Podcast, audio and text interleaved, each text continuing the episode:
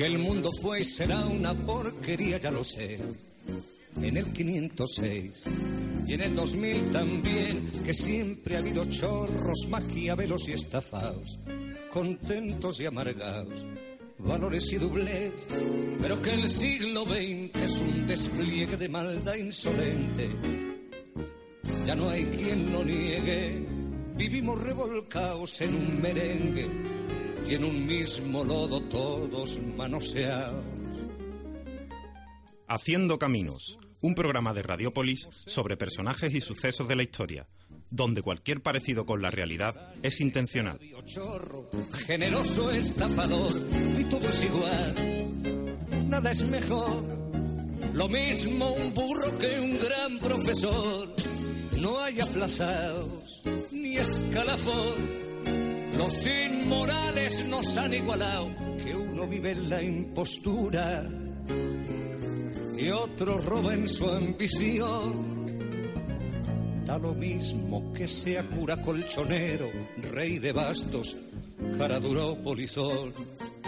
Qué falta de respeto, qué atropello a la razón.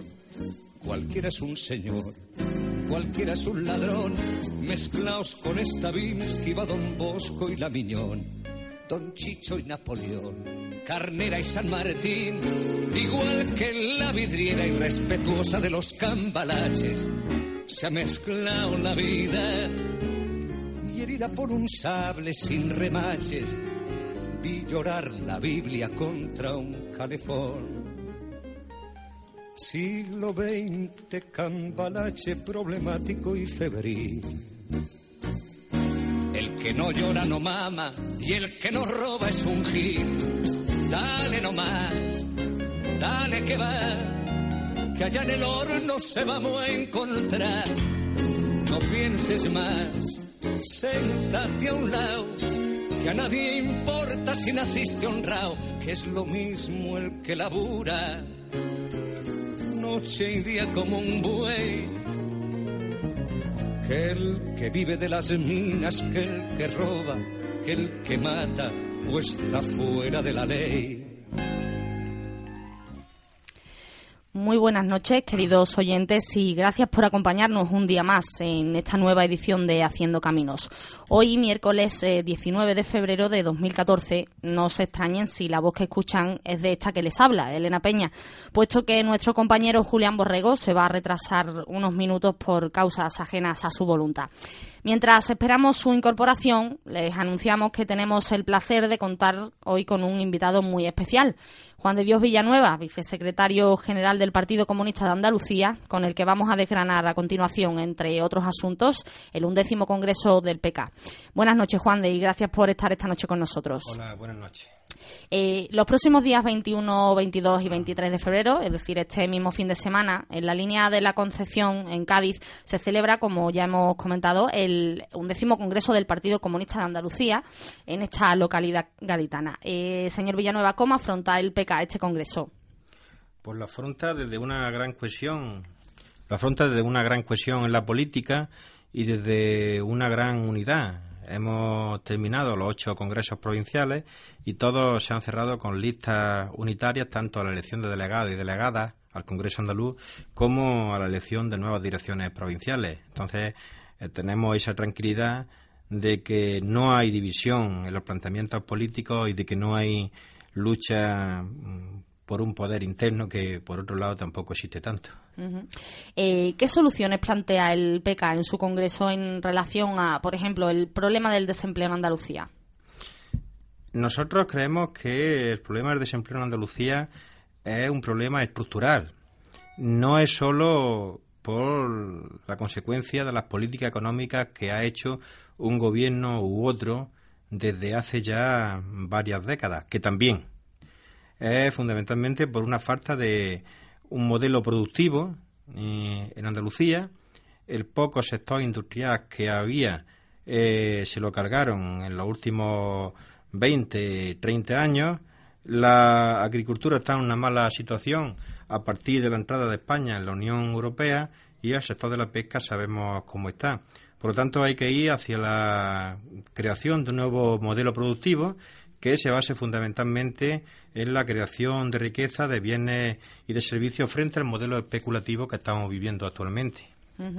¿Y en relación al problema de la vivienda? Sacar la vivienda del engranaje especulativo en el que está actualmente. La Constitución española, a la que algunos se aferran tanto para lo que les interesa, dice en su artículo, en su artículo 47 que la vivienda es un derecho y por lo tanto todas eh, las acciones de los distintos gobiernos deben ir encaminadas a satisfacer ese derecho humano básico. Eh, la construcción ha sido de aquí para atrás el elemento central del modelo económico y vivíamos una situación que era paradójica. Cuando más casas se construían en este país, resulta que le preguntaba a los jóvenes y su principal problema era el acceso a la vivienda. Ahí nadie sabía eh, lo que pasaba. Eh, por lo tanto, hemos visto cómo se construían viviendas, cómo continuamente a través de las promotoras inmobiliarias, a través de las grandes constructoras, se llenaba Andalucía de grúas. Esto ha ido creando una burbuja gran parte de los trabajadores, fundamentalmente jóvenes, eran sacados de la agricultura, eran sacados de la industria, eran sacados de, los, eh, de sus estudios, se iban a la, a la construcción y cuando ha pinchado el sector de la construcción, había una burbuja inmobiliaria, se ha llevado por delante todos los demás sectores de la economía que había. Y al mismo tiempo ha dejado a un montón de familias a un montón de parejas jóvenes también, a un montón de jóvenes que se habían metido en una hipoteca con un problema de por vida y una deuda de, por vida que no ahora, no se puede eh, solucionar con la aplicación de la actual legislación. Por lo tanto, hay que ir a la acción de pago, hay que ir hacia la promoción de la vivienda social en régimen de alquiler o de acceso a la propiedad con otros con otros precios, hay que ir a mm, otro modelo de construcción que se base fundamentalmente en la obra pública, que se base en la reforma y se base en el mantenimiento de, del actual parque de vivienda en Andalucía, que el 60% está construido antes de 1979, y hay que ir hacia una renovación desde el punto de vista tecnológico, desde el punto de vista del ahorro energético, de todas esas viviendas, y hay que intentar que la vivienda eh, satisfaga una necesidad humana básica, que es el derecho a tener un techo. Eh, por otro lado, Juan de, eh, el desarrollo agrario rural de Andalucía está anclado, en la opinión de los que componemos el programa, por tres factores fundamentales. El primero, el mantenimiento de estructuras feudales de propiedad de la tierra, fundamentalmente lo que ahora se llama Gran Extensión Agrícola, que no es ni más ni menos que el latifundio de toda la vida. Eh, la segunda, la escasa iniciativa empresarial y de desarrollo de los grandes propietarios, acostumbrados a vivir de las rentas y de las subvenciones europeas. Y el tercero, la subordinación a la política agraria común. ¿Qué alternativas plantea el PK en este Congreso al eterno problema de la tierra en Andalucía? Este es el problema central a la hora de encauzar eh, la construcción de un nuevo modelo productivo en Andalucía. No se puede construir un nuevo modelo productivo en Andalucía sin contar con la tierra como elemento central. Y lo que decía en, tu pregunta, hoy en el año 2014, en el año 2014, tenemos un problema de concentración de la propiedad de la tierra superior al del año 1930. Menos del 4% de los propietarios poseen el 55% de la tierra cultivable en, en Andalucía, dándose contradicciones muy fuertes en el campo andaluz. Por ejemplo, resulta que el 25% de pequeños y medianos propietarios que tienen menos de 50 hectáreas eh, producen más del 75% del empleo que se genera en el campo. El otro 75% de gran de extensiones de tierra no da empleo eso es una eh, auténtica barbaridad. No de empleo. Está como coto de caza, está en barbecho o está para cazar las primas y las subvenciones de, eh, de la Unión Europea. Hay que abordar una verdadera reforma agraria en Andalucía. La reforma agraria integral que han defendido los sindicatos de clase históricamente en Andalucía, que ha defendido el Partido Comunista de Andalucía, que lleva Izquierda Unida en su programa y que tiene que abarcar la reforma de la estructura de propiedad de la tierra, tiene que abarcar la reforma de la estructura de comercialización de los productos, tiene que abarcar la reforma o la puesta en marcha de una industria agropecuaria, tiene que abarcar la, eh, la, comarcalización de Andalucía, la participación de los ayuntamientos, las juntas comarcales, la cuestión cinegética, eh, la cuestión de, eh, de los bosques, la, la, cuestión de los caminos, la cuestión de la infraestructura, es decir, mm, cambiar radicalmente la estructura de agrícola que hay en Andalucía. Y luego tenemos mm, la dependencia de la política agraria comunitaria. Ahora se ha discutido mucho sobre eh, la nueva paz aprobada, la nueva política agraria comunitaria, que, en fin, empieza por, ser una barbaridad por Andalucía porque son 419 millones de euros que dejan de entrar en Andalucía. Otra cosa es mm, el reparto de esos 419 millones. Pero bueno, 419 millones de euros dejan de entrar en, en Andalucía y es curioso que las organizaciones de pequeños y medianos propietarios critican esa política agraria comunitaria y que la gran patronal agraria Jóvenes Agricultores mm, dice que esta política agraria comunitaria es un avance y está bien. Ahí se ve también la lucha de clases y la lucha de diferentes intereses entre poderosos y no poderosos en el campo andaluz. Pero tenemos que en la anterior política agraria comunitaria, por ejemplo, por dar datos, entraron en Andalucía 1.870 millones de euros, aportados por la Unión Europea. El 20% de los terratenientes se embolsaron el 80% del total de esos 1.870 millones de euros. Pero es que hay un 0,5% de los empresarios que se llevó el 25% del total de estas subvenciones. Entre ellos se encuentran los hermanos Figueroa Domé, los hermanos Hernández Barrera, Nicolás Osuna, la duquesa de Alba Hijo, Íñigo Arteaga, hermano López de la Puerta y Samuel Flores. Estos siete magníficos se llevan 14,5 millones de euros, la misma cantidad que la destinada a 12.700 explotaciones agrarias pequeñas y medianas en toda España. 304 grandes terratenientes y grandes empresas de nuestro país reciben cada año 398 millones de euros. Qué barbaridad, Juan de. Eso es una auténtica barbaridad. Ese es el PER de los ricos terratenientes de Andalucía y de parte de España el PER que tanto se critica hacia esos pobres, hacia esos jornaleros sin trabajo que reciben 400 y, pico euros eh, al mes cuando pueden trabajar y que es criticado como una subvención, pues esta subvención, este PER de los ricos, son 398 millones de euros al año. En fin, sin duda una, una barbaridad. Eh, bueno, ya tenemos aquí ahora sí a nuestro compañero Julián. Julián, muy buenas noches. Buenas noches, Elena. Venía escuchándote en el coche, saltándome todos los semáforos y todas las y toda la normativa no lo legal digamos alto que no sabemos quién nos está escuchando. Vaya a coger la matrícula del coche y para qué queremos más. ya queda dicho pero vamos desde luego has hecho una entrada fantástica y maravillosa. Te felicito por lo bien que lo has hecho. Muchas gracias. Y Juan de Dios Villanueva encantado de de verte y de que estés con nosotros hoy aquí. Ya veo que te has estado haciendo la entrevista. ¿Qué, cómo lo has hecho de momento. mejor que tú. Mejor que yo, seguro. Eso, eso seguro. Pelotas. Pues continúa, Elena. bueno, Juan, de, eh, después de haber eh, planteado este, este tema de la tierra en Andalucía, eh, hablar de la Junta es hablar de RTVA, Telemadrid, Canal Nou. ¿Crees que está en peligro la televisión pública andaluza? Nosotros, a pesar de estar en el gobierno andaluz, pensamos que sí está en peligro y estamos poniendo todos nuestros esfuerzos por defender la radiotelevisión pública Andalucía como un servicio público esencial. La televisión, la radiotelevisión pública no es solo la radiotelevisión que se paga con fondos públicos, que también es la que ofrece un servicio diferente y una programación diferente a lo que ofrecen las cadenas comerciales.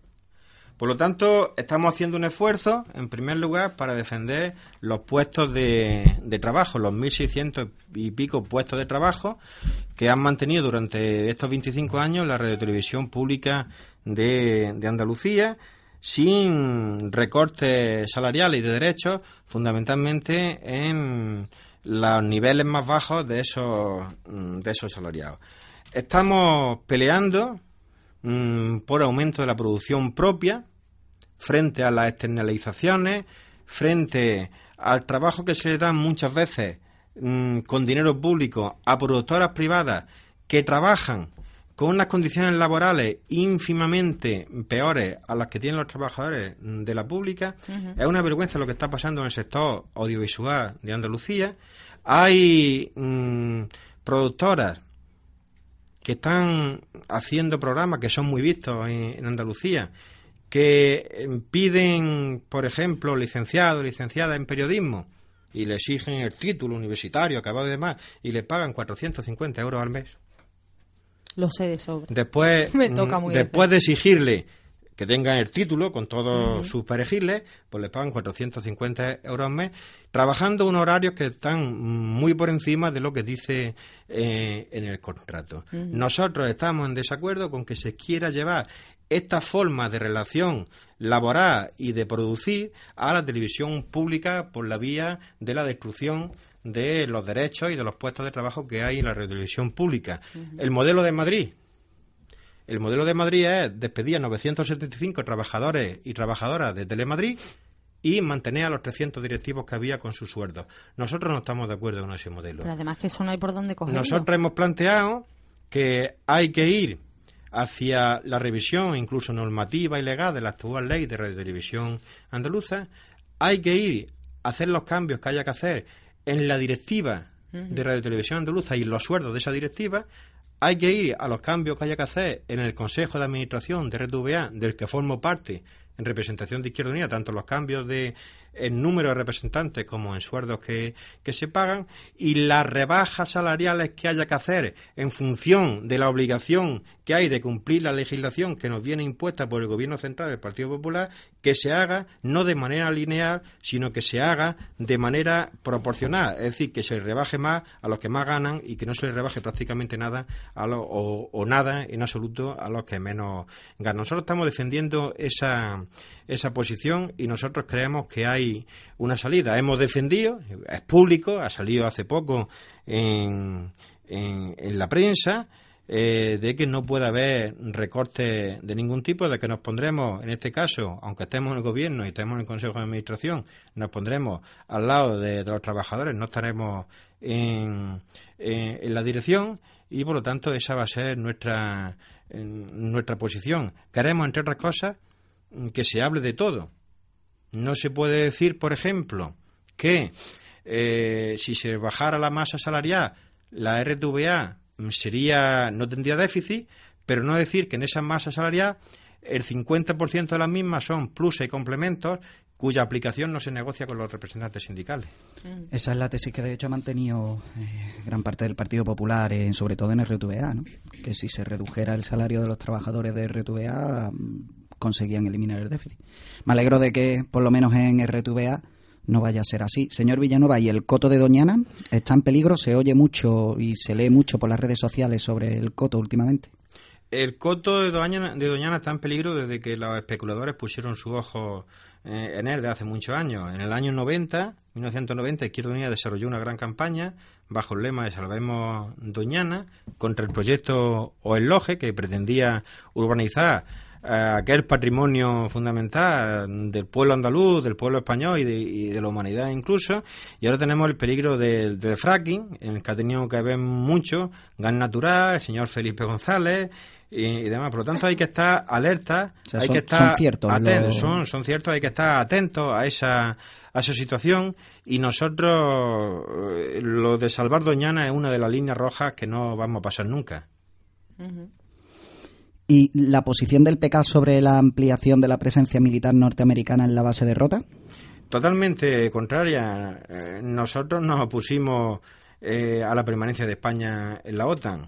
Nosotros, evidentemente, aceptamos el resultado de aquel referéndum de 12 de marzo del 86, ya llovió algo desde entonces, eh, porque el tercer supuesto del referéndum era la progresiva disminución de la presencia militar norteamericana en España. Todos los gobiernos desde entonces han incumplido ese tercer supuesto. 2.500 nuevos acaban de llegar. 2.500 nuevos y al mismo tiempo nos encontramos, paradójicamente también, con que es mentira esa cantinela de que la llegada de más personal norteamericano a las bases va a aumentar los puestos de trabajo y la riqueza en la zona. Nos encontramos que aumenta la presencia norteamericana en España y que al mismo tiempo se hacen eres de los trabajadores españoles en, las bases. Estamos en contra por esas razones. Estamos en contra porque estamos en contra de militarizar las relaciones internacionales.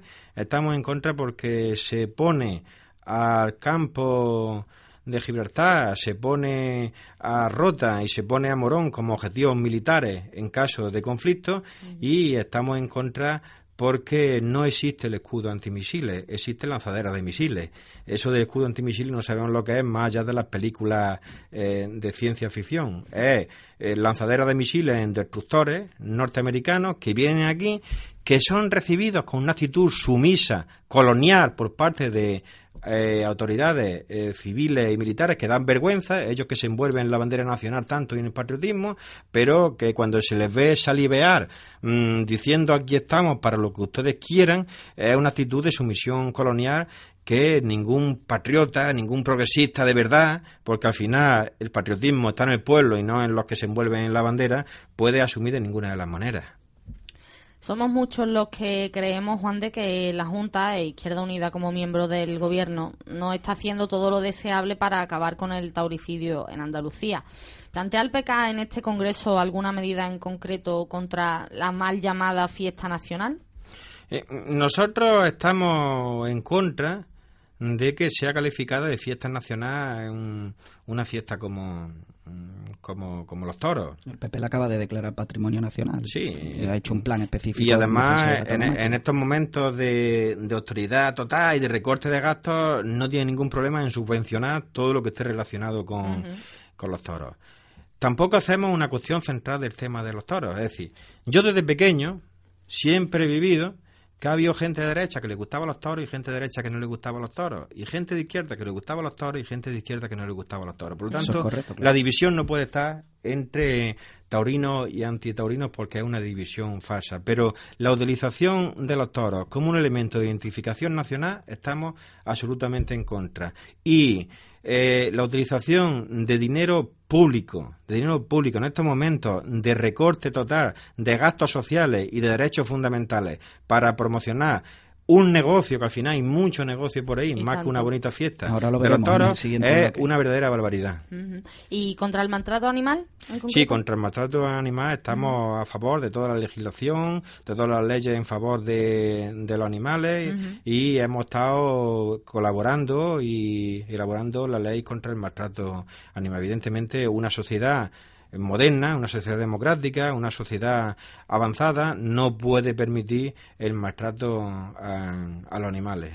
Habría que recordárselo a ese gran diputado Tony Cantó que dijo en su momento que los animales no tenían... En Twitter, me encanta el Twitter de Tony Cantó. Algo ¿eh? así como que los animales no tenían derechos porque no tenían deberes, no sé, algo así. Una de sus perlitas soltó... Una de las suyas sí, en Twitter, sí, una de las suyas, efectivamente. Ese hombre UPyD tenía que retirarle el Twitter porque cada vez que, cada vez que habla sube, suben los retweets. Eh, por internet, señor Villanueva, ha circulado la noticia de una agresión de la Policía Nacional en la sede del PC de Alcalá de Henares. Mm, además, están saliendo últimamente algunas fotos que se sacaron que desde luego recuerdan a tiempos pasados. Se habla de, de brutalidad policial contra 30 personas que estaban allí reunidas de manera pacífica, de dos detenidos. Usted como dirigente del PC sabrá mejor qué ha pasado exactamente. Cuéntenos porque la verdad que, ya le digo, son imágenes que nos retrotraen a, nosotros otros estamos, tiempos. Nosotros estamos preocupados por el avance del fascismo. El fascismo no es solo eh, esos muchachos que de manera folclórica se ponen una boina, una camisa azul y van con cachiporras por ahí. Eso es una punta de lanza. El fascismo eh, empieza a calar en la sociedad cuando una parte importante de la sociedad, cosas que hace 5 o 10 años le escandalizaban, ahora las ve como, como normales. Eso es, eso es el fascismo. El fascismo empieza a calar en la sociedad cuando hay grupos, pequeños grupos, que crean la violencia para luego pedir el orden. Eso es fascismo. Y el fascismo empieza a calar cuando se empieza a ver con normalidad el que se entre en sedes de fuerzas políticas mm, que existen en este país. Mm, yo no estuve a favor hace años del cierre de las sedes de Batasuna en, el País Vasco. Me parecía un precedente, un precedente mm, creado para luego entrar en otra, en otra sede. Y ojo, han entrado en la sede, en una sede del Partido Comunista de España. El Partido Comunista de España, a pesar de su posición actual, fue uno de los partidos firmantes del pacto constitucional de la actual Constitución del año 1978. Cuando la policía entra de la manera que ha entrado en la sede de un partido político firmando del, firmante del pacto constitucional es para pedir responsabilidades al máximo nivel y es para poner pie en pared. Y por lo tanto nosotros estamos mm, ya avisando del peligro de la facilitación de una parte de la sociedad y, evidentemente, de algunos elementos y fuerzas de las llamadas fuerzas de, orden y seguridad del Estado. ¿Y se van a pedir responsabilidades al director general de la Policía Nacional, al Ministerio del Interior? Tal y como ha dicho nuestro secretario general, José Luis Centella, todas las responsabilidades y es una de las líneas rojas que no vamos a dejar pasar de ninguna de las maneras. Eh, y señor Villanueva, mm, le pedimos ahora que nos defina con un par de palabras brevemente las siguientes cuestiones de la actualidad política. Esto lo solemos hacer mucho con nuestros los entrevistados que vienen aquí, que tienen un perfil más, político. Eh, solemos hacerlo. Yo le hago una, le, le, introduzco el elemento y usted en dos palabras o en tres o en brevemente, como usted considere, pues lo define como usted considere más oportuno, ¿vale? La primera sería reforma de la ley de interrupción voluntaria del embarazo del PP. La vuelta al nacionalcatolicismo en España. ¿La ley Mordaza? Una ley necesaria para mm, seguir recortando derechos sociales y poder reprimir sin movilización. ¿Infanta Cristina? la punta del iceberg de un régimen absolutamente corrompido desde su inicio. Monarquía, esto para un comunista se la hemos puesto fácil. Monarquía. Monarquía, algo a superar por, la historia, no ya desde el punto de vista de la izquierda, sino desde el punto de vista meramente democrático. ¿Podemos? Podemos. La necesidad de llenar la palabra unidad de contenido y no solo de consignas. ¿Y gobierno PSOE-IU de la Junta de Andalucía? Necesidad de reforzar el carácter de resistencia de un gobierno frente a las políticas neoliberales. Anda, pues ¿Se lo tenía preparado? Muy Sobre la marcha. Qué maravilla. Señor Villanueva, pues nada, mm, la verdad que le agradecemos que haya sido tan clarito en la entrevista. Muchas gracias. Si me permite una, claro. Una cosilla, porque se está hablando últimamente mucho de los, de los sucesos en Ceuta que le han costado la vida A, varios seres humanos. A varios, sí, sí, no, el asesinato, el asesinato por parte de la Guardia Civil de 14, 15 de 14 personas.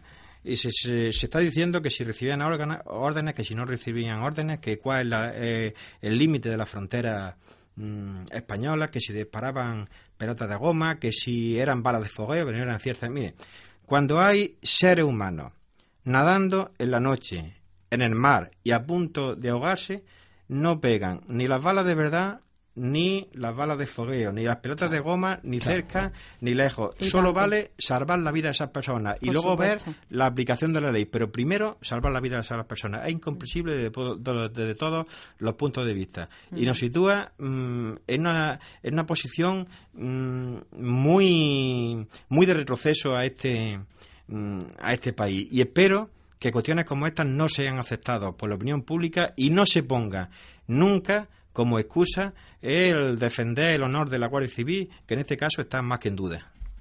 Pues mire, casualmente hablando esta mañana sobre ese tema con, uno de nuestros contertulios habituales y de, eh, mm, que vienen a, nuestro programa, eh, hacíamos referencia a las declaraciones del director general de la Guardia Civil cuando decía que es que eh, si algo había sucedido no había sido en aguas territoriales españolas y por lo tanto no se le podía pedir explicaciones ni responsabilidad al gobierno español ni a la fuerza y cuerpo de seguridad del Estado. Y este amigo me decía, eso es como si a Hitler le decía, dijera que a él no se le podían pedir explicaciones por Auschwitz porque estaba en Polonia, no estaba en Alemania. Pues exactamente el mismo concepto, ¿no? Cuando, repito, cuando hay seres humanos que se están ahogando, no puede uno coger una cinta métrica a medida de ver si está en aguas territoriales españolas o, extranjeras. Tiene que ayudar a las personas que lo están pasando mal. Si no, se es cómplice de asesinato.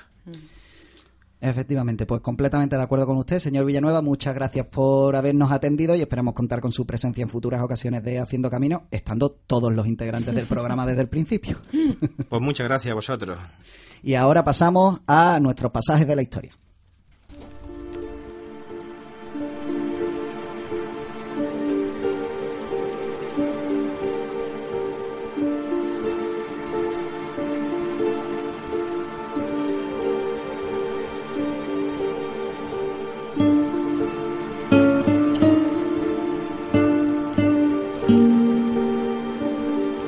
No hay nada escrito, pero considero que la primera condición para ser maestrante es el ser o sentirse español.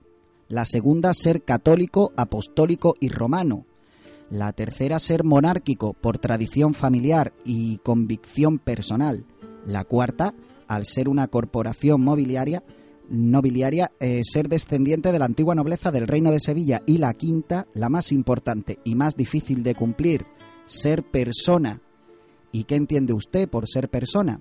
Pues esa es la diferencia entre unos y otros. Así definía para ABC en 2011 el anterior teniente de hermano mayor de la Real Maestranza de Sevilla, Alfonso Guajardo Fajardo, los requisitos necesarios para formar parte de la Orden de los Maestrantes, grupo propietario de la Plaza de Toros de Sevilla. Según la edición hecha por la propia orden en Wikipedia, se trata de un cuerpo nobiliario cuyo hermano mayor es Su Majestad el Rey, una corporación enraizada en el pasado que ha sabido, gracias a su vocación de servicio a la corona y por ende a la sociedad, palabras textuales de Wikipedia, seguir siendo útil y estar plenamente vigente. En palabras del propio rey, nobleza obliga y obliga precisamente a ser generoso con quien más lo necesita, a volcarse con los demás, a mostrar una vocación de servicio y una lealtad sin límites ni reparos, una nobleza que en nuestros días está apartada de sus privilegios de antaño y que no busca más reconocimientos que los que les proporcionan su dedicación altruista y su firme interés de servir a la corona y a la patria. Aunque la realidad no es tan propia de una novela de caballería, el hermetismo de la orden encierra un sinfín de tramas políticas y financieras de toda clase y un afán de lucro indecente ante el que se postran alcaldes y presidentes. Un grupo de hombres y de muy pocas mujeres con un poder absoluto que sin presentarse nunca a un proceso electoral ni rendir cuentas ante la ciudadanía hacen y deshacen con los sevillanos y con nuestra ciudad como les viene en gana. La historia de la orden viene de antiguo, de la mismísima conquista de Sevilla por Fernando III, el cual concedió a los caballeros que le acompañaban las tierras y posesiones del reino de Sevilla y los títulos que las acompañan. Aquí se asentaron tras el saqueo y la expulsión de moriscos fundando una orden de caballería bajo la advocación de San Hermenegildo. Ya saben, aquel príncipe visigodo criado en el arrianismo que se convirtió al catolicismo y encabezó la primera de las muchas guerras civiles que la Iglesia Católica ha provocado en este país. A Hermenegildo se le considera el patrón de los conversos, así que quién mejor que él para representar lo que le esperaba a las tierras del antiguo Al-Ándalus, la conversión, la expulsión o la hoguera. Con el devenir de los tiempos, el despotismo nobiliario de estos aristócratas se fue volviendo también vagancia en las artes militares y en un principio desaparece. Pero el clamor de Trento y la contrarreforma hacen que Felipe II primero y Felipe III después se interesen en recuperar dicha institución para, entre otras cosas, mantener juramentados y controlados bajo la figura real a una aristocracia andaluza que se enriquecía desproporcionadamente tras la conquista de América y el expolio de sus riquezas. A los amigos hay que tenerlos cerca y a los enemigos más. Seguro que pensaron los dos Felipes. No fuera que como en el siglo XVII al duque de Medina Sidonia le diera por planear una especie así de referéndum de autodeterminación andaluz por las bravas que no cuajó como el portugués de puro milagro, financiado con el oro y la plata que el Medina Sidonia no declaraba en el puerto de Indias y que la banca de Flandes se encargaba de blanquear. Por cierto, un Flandes con los que seguro, con el que seguro que recordarán por ese entonces andábamos en guerra, con nuestros viejos tercios de infantería española poniendo y quitando picas. Así se funda en 1670, durante el reinado de Carlos II, el Real Cuerpo de Maestranza de Caballería de Sevilla. En el resto de España las distintas maestranzas siguieron un proceso similar a la de Sevilla, fundándose todas a partir de la segunda mitad del siglo XVII. La idea era preparar a los jóvenes nobles en el arte de la equitación y de la guerra y criar buenos caballos que fueran útiles en caso de combates. De ahí el título de maestranza de caballería. Fue precisamente esa práctica de equitación la que unió la tauromaquia a la maestranza. Los primigenios toreros eran los denominados chulos, que ayudaban a los jinetes cansando y colocándoles el toro. Esos primeros adiestramientos eran ya espectáculos públicos, primero en una plaza cuadrada que poco después, en 1762, se convirtió en la plaza de toros de la Real Maestranza de Caballería de Sevilla. Es así, en el siglo XVIII, cuando Felipe V, el primer monarca de la Casa Borbón en España, tras la Guerra de Sucesión, establece durante una temporada su estancia en Sevilla. Felipe V había recibido apoyo material de los maestrantes en dicha guerra y no olvidaba que su reconocimiento le había otorgado legitimidad a sus reivindicaciones como rey ante gran parte de la nobleza española del momento. En agradecimiento, el rey concedió importantes y decisivos privilegios a la corporación, que desde ese momento recibiría el trato de real. El cargo de hermano mayor del Real Cuerpo sería desde entonces ostentado por uno de los hijos del rey. El siglo XIX, como saben, comenzó convulsionado por la Revolución Francesa, y los maestrantes se mostraron decididos enemigos de cualquier pensamiento ya no revolucionario, sino siquiera ilustrado. El cerrojazo intelectual que impusieron no solo en Sevilla, sino en toda España, y lo intentaron en Iberoamérica, se apoyaba en la Inquisición para prosperar. Cualquier intento de reforma o de libre pensamiento era atacado, el miedo a la guillotina que estaba descabezando literalmente a toda la rancia y corrupta aristocracia francesa llevó a una represión feroz de cuanto intelectual o librepensador se atreviera a mostrar sus ideas. El poder político de muchos de los maestrantes en esta época alcanzaba ya las más altas cotas del poder y sus miembros se contaban entre los más influyentes consejeros del rey. Durante la guerra de la independencia contra Napoleón, muchos fueron los maestrantes que tomaron las armas contra el invasor hay de hecho constancia de que un miembro de esa orden incluso participó junto a los patriotas en los hechos del 2 de mayo de Madrid. En aquella terrible guerra muchos apoyaron a Fernando VII, aquel indeseable llamado el deseado, y que al regreso de su exilio voluntario, no se confundan, junto a Napoleón, destruyó la fecunda obra constitucional de Cádiz de 1812 y asesinó a cientos de miles de liberales y patriotas españoles que anteriormente habían derramado su sangre precisamente en su nombre contra la Gran Armée. Muerte, cárcel y exilio, ese fue el pago que recibieron de Fernando VII muchos de los mejores hijos de este país para poder retornar el país al absolutismo, el atraso y la superstición.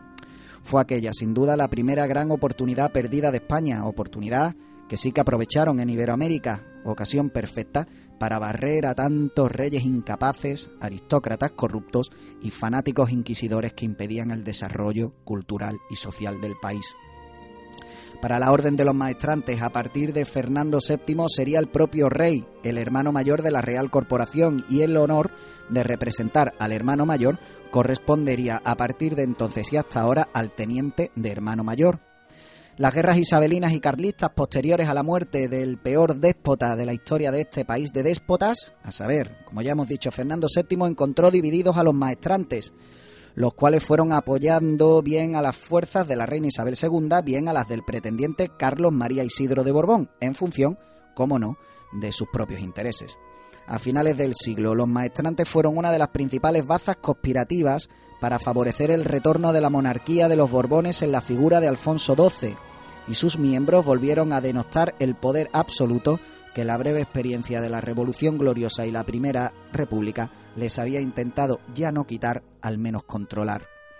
En Sevilla por entonces manejaban a moderados y conservadores por igual, ya fuera un de la Borbolla o un Ibarra, colocaban a sus hombres con la misma familiaridad y frescura con que hoy ponen y quitan alcaldes o influyen en presidentes y en presidentas de la Junta de Andalucía. Alfonso XIII fue uno de sus más firmes valedores, ya que la relación personal y política que le unía con muchos de ellos eh, también era hombre de disfrutar de espectáculos taurinos, tradición que comienza así con toda la familia real hasta hoy mismo. Ni qué decir tiene que en la forma de ver la vida que tiene un maestrante la Segunda República fue un enemigo a batir con decisión y entrega, no solo porque les dejara descabezados, sino porque aquella hermosa experiencia republicana desmontaba el entramado montado por los miembros de la orden para mantener sus privilegios oligárquicos.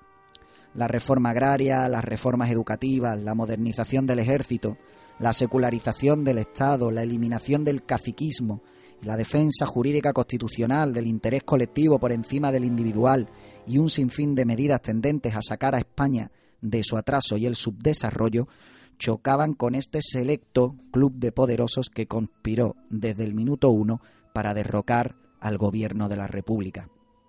Vendría después la guerra civil, cuyo bando rebelde contó con la participación y financiación entusiasta de los señores maestrantes y que obtuvieron durante el franquismo unas más que ventajosas compensaciones por su colaboración con el régimen criminal del general Franco. Volviendo las cosas a su situación, a la situación, entre comillas, natural que ellos entendían. Una situación como la reflejada jerárquicamente en la propia maestranza de Sevilla. Ellos en la zona noble, a la sombra, al lado el rey y el resto abajo, a sus pies, donde les corresponde, asomándose lo justo para ver el paraíso al que solo unos cuantos, ellos, han sido llamados. Esa posición de privilegio llega hasta nuestros días. Aún hoy, para ingresar en la orden de la maestranza, se debe presentar un árbol, un árbol genealógico donde se encuentre al menos un miembro nobiliario que perteneciera en su día a la corporación. Las peticiones de ingreso pasan por la Junta de Gobierno, que presidida por el hermano mayor concede o no el ingreso del aspirante. Dicha Junta, que preside como hermano mayor el rey Juan Carlos, estamos hablando hoy en día, o en su lugar un sillón vacío, tiene nueve miembros. Un teniente de hermano mayor, que en la actualidad es Javier Benjumea Llorente, marqués de Puebla de Cazalla y vicepresidente de la multinacional energética Abengoa, un fiscal, Santiago de León y Domecq, miembro del Consejo de Dirección de la multinacional automovilística Volvo y presidente de varias SICAPs, dos diputados, primero y segundo, a la sazón Alfonso Fernández de Peñaranda y Valdenebro, y Francisco Javier de Solís y Martínez Campos, conde de Casalegre, un secretario, Enrique de Queralt y Aragón, marqués de Gramosa, un clavero o tesorero, Nicolás Coronel y Medina, un archivero, Marcelo Maestri de León, el diputado de Plaza Joaquín Guajardo Fajardo y Carmona, marqués de la Peña de los Enamorados, y el diputado de Música Patricio Molina de Porres, a cuyo cargo está la Casa de la Maestranza. Como verán, como para no confundirse mientras se lee.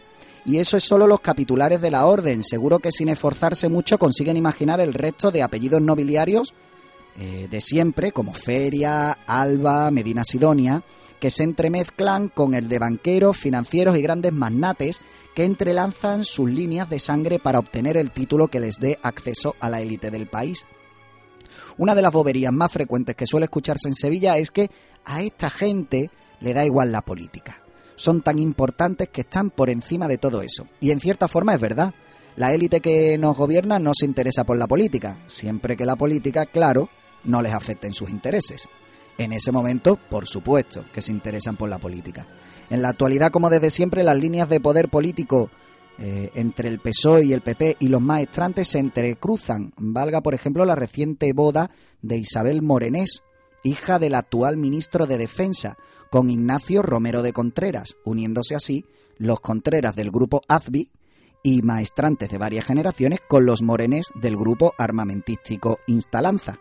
En aquella boda algunas personalidades influyentes del Partido Popular de invitados, como por ejemplo Esperanza Aguirre o nuestro querido alcalde, Juan Ignacio Zoido, que si de los maestrantes se trata, no se pierde una.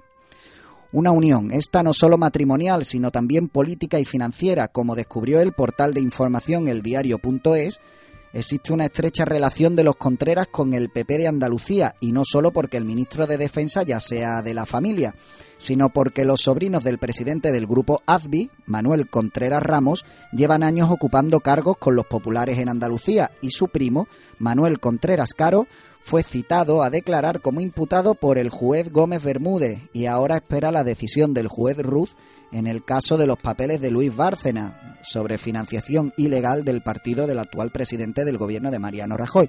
Como verán, al final todo queda en casa. Muy torero, pero todo queda en casa.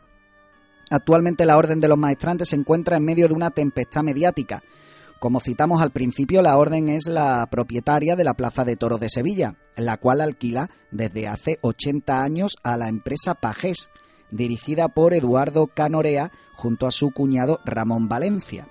Resulta que para la próxima feria de abril cinco de las principales figuras del toreo se han negado a participar en la misma, en tanto en cuanto esta empresa siga controlando la gestión de los espectáculos de maltrato animal que en ella se producen. Todo estalló a partir de unas provocadoras declaraciones de Canorea a la prensa sobre las propuestas de caché de toreros como Morante, el Juli, Manzanares, Perera y Talavante.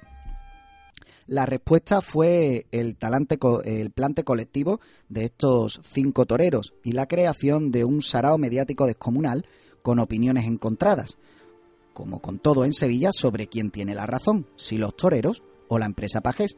En esta ciudad bipolar, nada como una buena pelea pública a dos bandas, y quizás por eso somos de las pocas plazas de toro que siguen llenando en España, donde cada vez más se da de lado a esta clase de bárbaros espectáculos.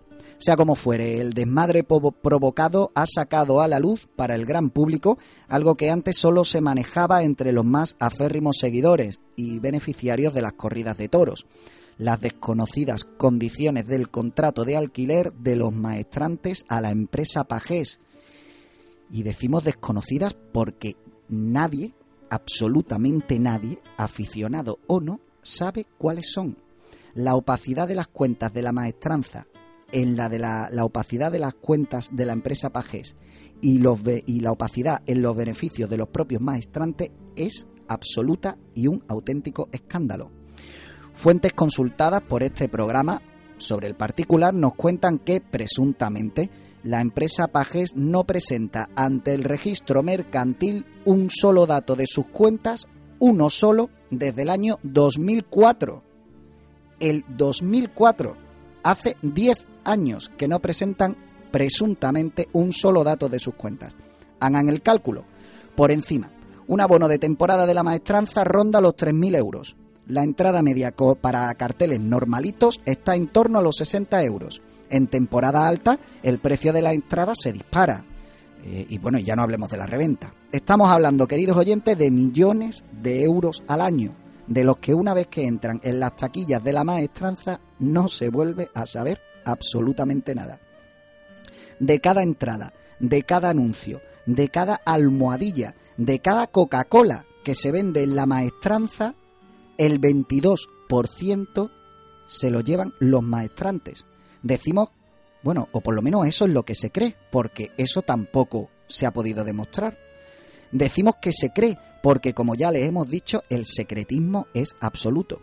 Y no queremos ni imaginar los millones y millones del dinero de todos los ciudadanos en forma de subvenciones del ayuntamiento, de la Junta, del gobierno central o incluso de Europa que se habrán perdido por ese agujero negro financiero.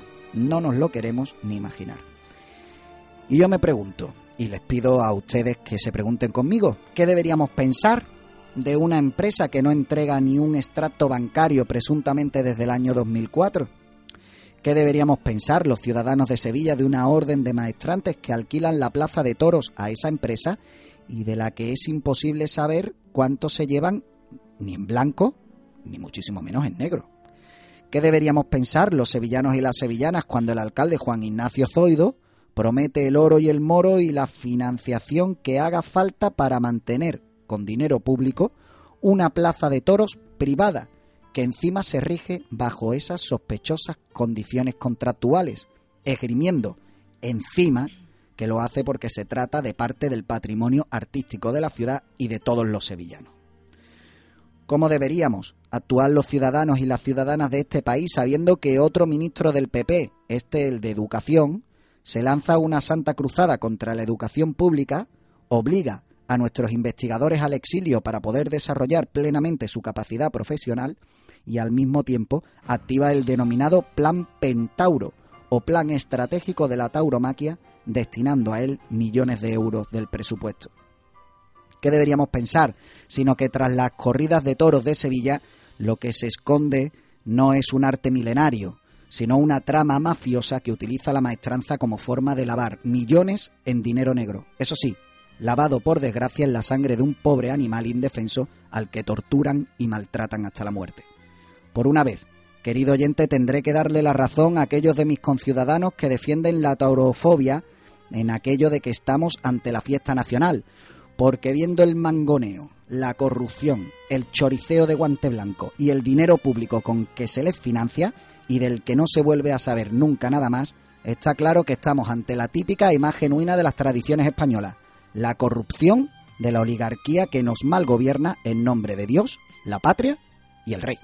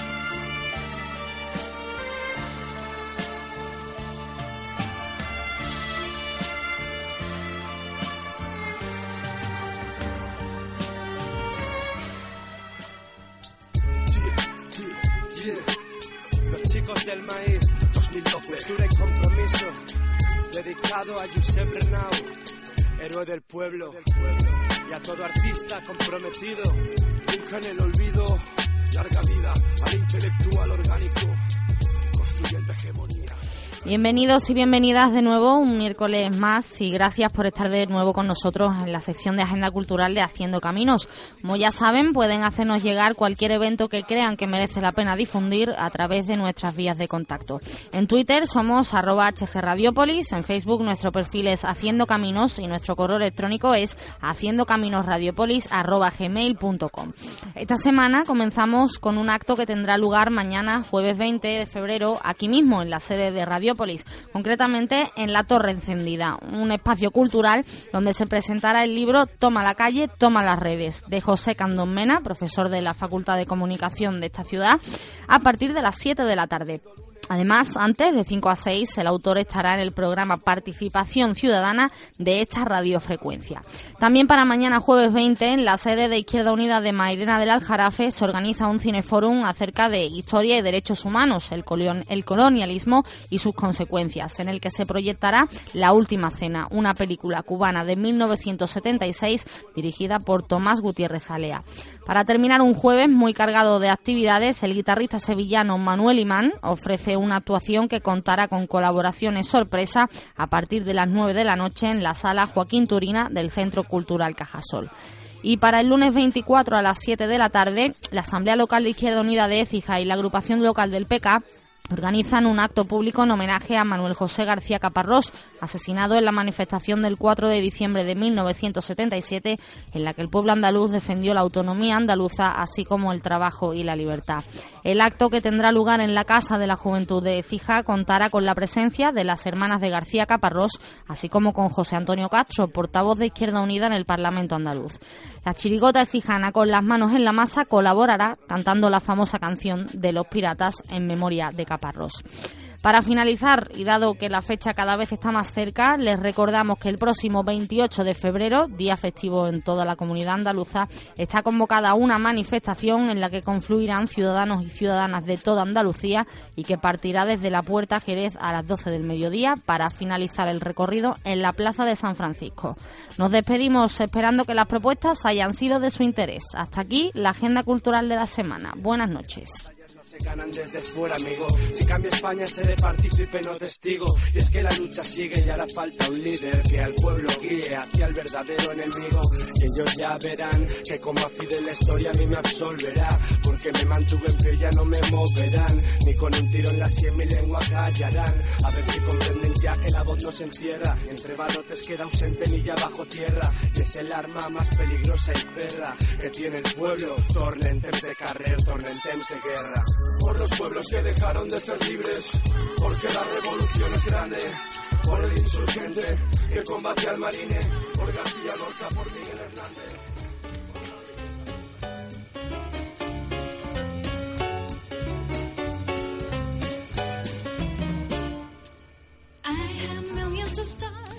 Y con los acordes de Carita Boronska en When I'm With, When I, When I'm With You, terminamos. Les esperamos la semana que viene con más historias de la historia que esperamos sean de su interés. Buenas noches y buena suerte.